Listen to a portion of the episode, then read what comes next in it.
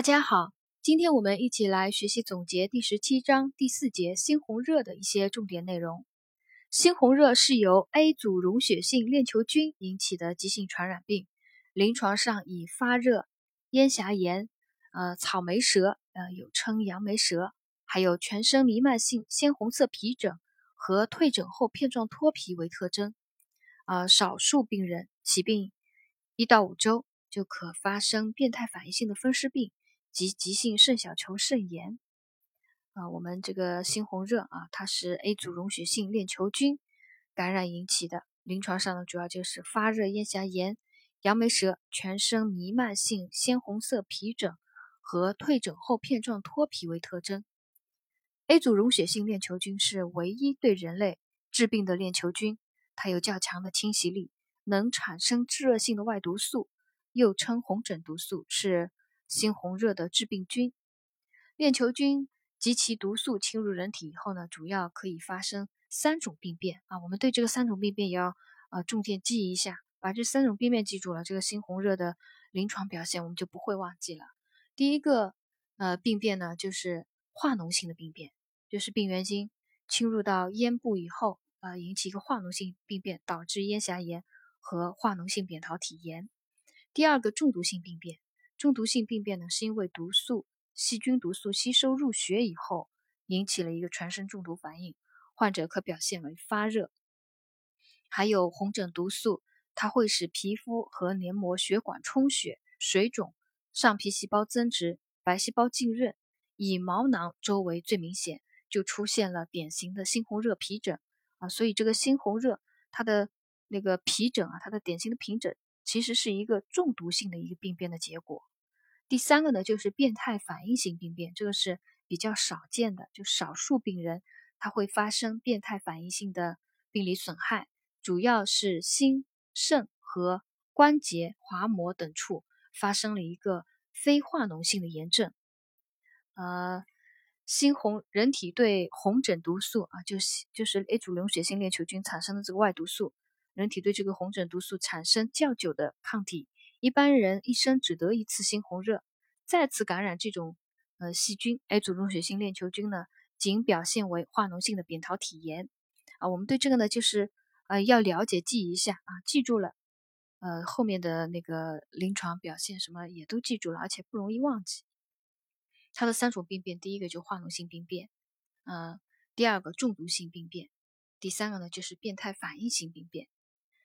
流行病学里面的知识点。猩红热的传染源是病人及带菌者啊，病人及带菌者是主要的传染源。传播途径呢，就是空气飞沫直接传播啊。另外，接触被污染的食物、玩具、衣服等也可间接传播啊。少数而而可见经过伤口、产道污染而传播的，主要是空气飞沫直接传播。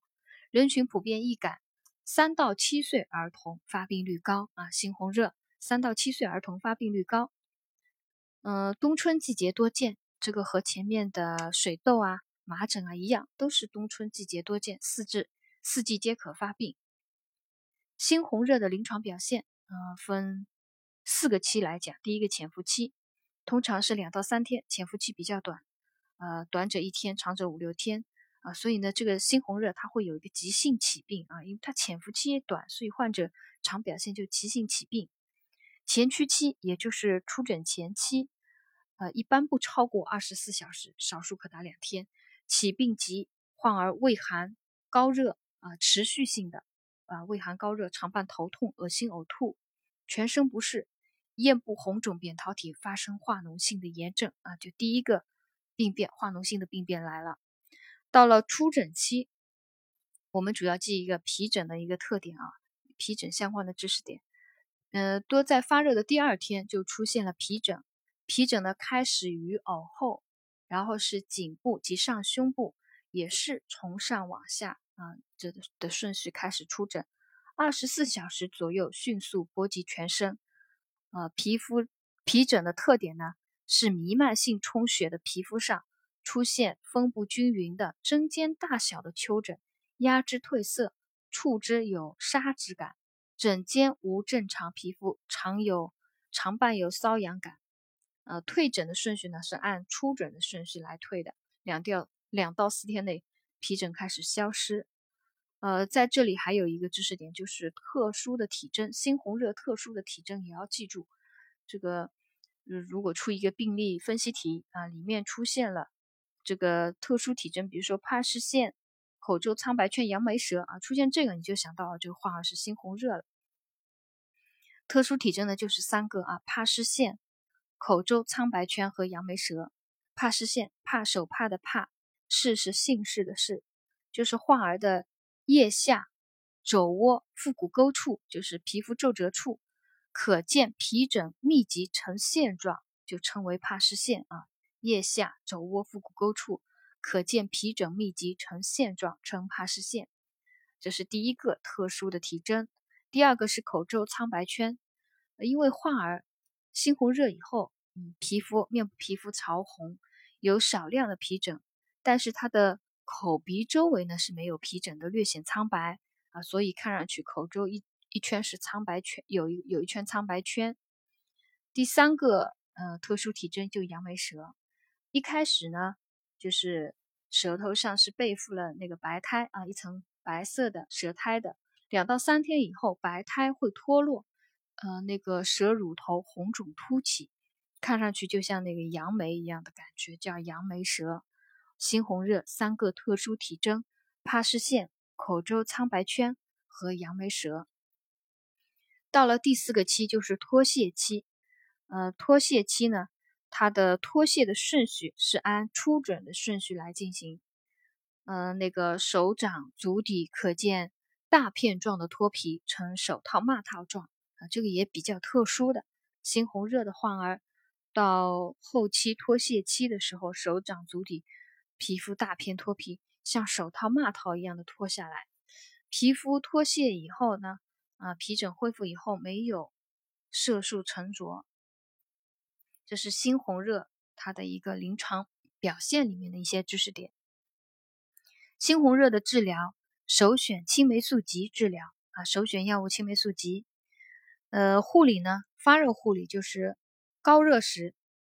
可给予适当的物理降温，但是忌用冷水和酒精擦浴，啊，它有皮疹啊、脱屑啊，所以忌用冷水和酒精擦浴，可用温水清洗皮肤，呃，禁用肥皂水啊，用温水清洗皮肤，禁用肥皂水啊，不要用这个碱性的液体给患儿清洁皮肤，呃，同时要注意观察有没有并发症啊，因为。少数患儿他容易并发那个呃急性肾小球肾炎啊，还有呃心脏，还有关节啊滑膜都会发生非化脓性的炎症，要注意观察啊，比如有无血压变化，有无眼睑浮肿，尿量有无减少，有发生血尿等。最后一个知识点呢，就是预防疾病的传播啊，就是跟那个呃隔离。啊，隔离啊，切断传播途径相关的就是预防疾病的传播。这个第十七章常见传染病患儿护理当中，所有的这个预防疾病传播的知识，就是隔离的患儿隔离的时间啊，还有密切接触者呃观察的时间啊，这些检疫的时间我们都必须要掌握啊。猩红热患儿啊，隔离是消是进行呼吸道隔离。至症状消失后一周，并且要连续验拭子培养三次阴性以后，方可解除隔离。啊，把这两个时间啊，把这两个数字，一个是呼吸道隔离，症状消失后一周，把这一周时间记住。也连续验拭子培养三次啊，三次记住阴性以后，方可解除隔离。这是对患儿隔离的一个要求。如果有化脓性并发症者，那隔离的时间就要延长，必须到治愈为止。切断传播途径要做的呢，就是室内要通风换气，或者用紫外线进行消毒。患儿的鼻炎分泌物啊，凡是带有病毒的这些分泌物，必须以百分之二到百分之三的氯胺或含氯石灰澄清液进行消毒。被患儿分泌物所污染的物品，比如食具、玩具、书籍。衣服、被褥等呢，呃，就可采用消毒液浸泡啊、擦拭啊、蒸煮啊，或者日光暴晒等方式进行一个消毒。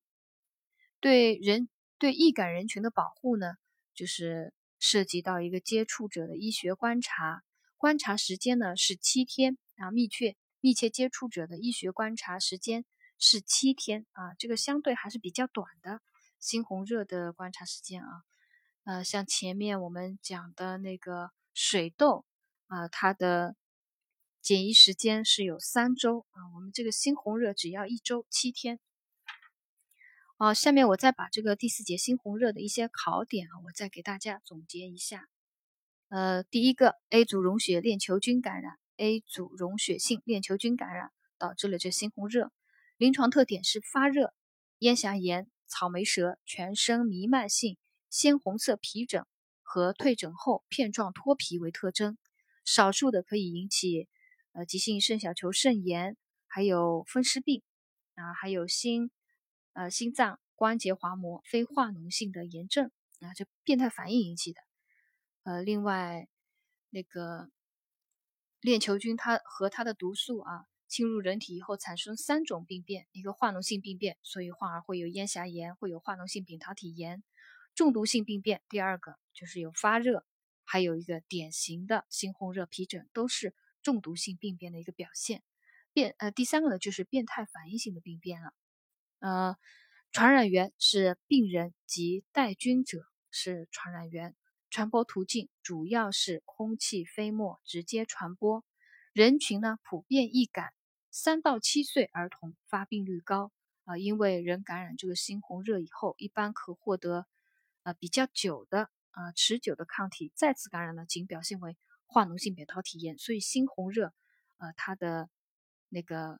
呃，高发的人群是三到七岁的儿童，呃，另外高发的季节是冬春季多见。临床表现里面啊，我们重点就记一个它的皮疹啊，皮疹的特点：发热两天以后出现皮疹，开始于呕后，颈部及上胸部从上往下，二十四小时左右迅速波及全身啊，我们就有有一个印象，这个猩红热急性起病。啊，它比较快的急性起病的潜伏期也比较短，短的只有一天啊，通常两到三天，出疹也比较迅速，二十四小时就迅速波及全身。皮疹的特点呢，是在弥漫充血的皮肤上出现分布均匀的针尖大小的丘疹，压之会褪色，触之有砂质感，枕间无正常皮肤，常伴有痒感。然后它的特殊的体征有三个，一个是帕氏线。还有一个口周苍白圈，第三个是杨梅舌。到了第四期脱屑期呢，就按出疹的顺序会有一个脱屑。呃，手掌足底可见大片状的脱皮呈手套袜套状，脱皮以后没有色素沉着。治疗首选青霉素剂。嗯，护理呢主要是发热的护理。呃，物理降温的时候，忌用冷水和酒精擦浴。可用温水进行清洗皮肤，但是禁用肥皂水啊，两个，一个是酒呃那个冷水酒精擦浴禁忌，还有一个是呃肥皂水禁忌。最后一个知识点呢，就是预防疾病的传播的知识点，患儿隔离要求呼吸道隔离至症状消失后一周，并且连续验拭子培养三次阴性以后方可解除隔离。呃，如果有化脓性并发症者，应隔离至。治愈为止。对传播途径，呃，切断传播途径要做的就是通风换气、紫外线消毒。呃，有带有呃细菌和毒素的分泌物呢，要用百分之二到百分之三的氯胺或含氯石灰澄清液进行消毒。被污染的物品如食具、玩具、书籍、衣服、被褥等，呃，可用消毒液浸泡或者擦拭、蒸煮、日光暴晒等进行消毒。密切接触者呢，医学观察时间是七天，啊，这个就是第四节猩红热的一些重点知识。我们今天就总结学习到这里。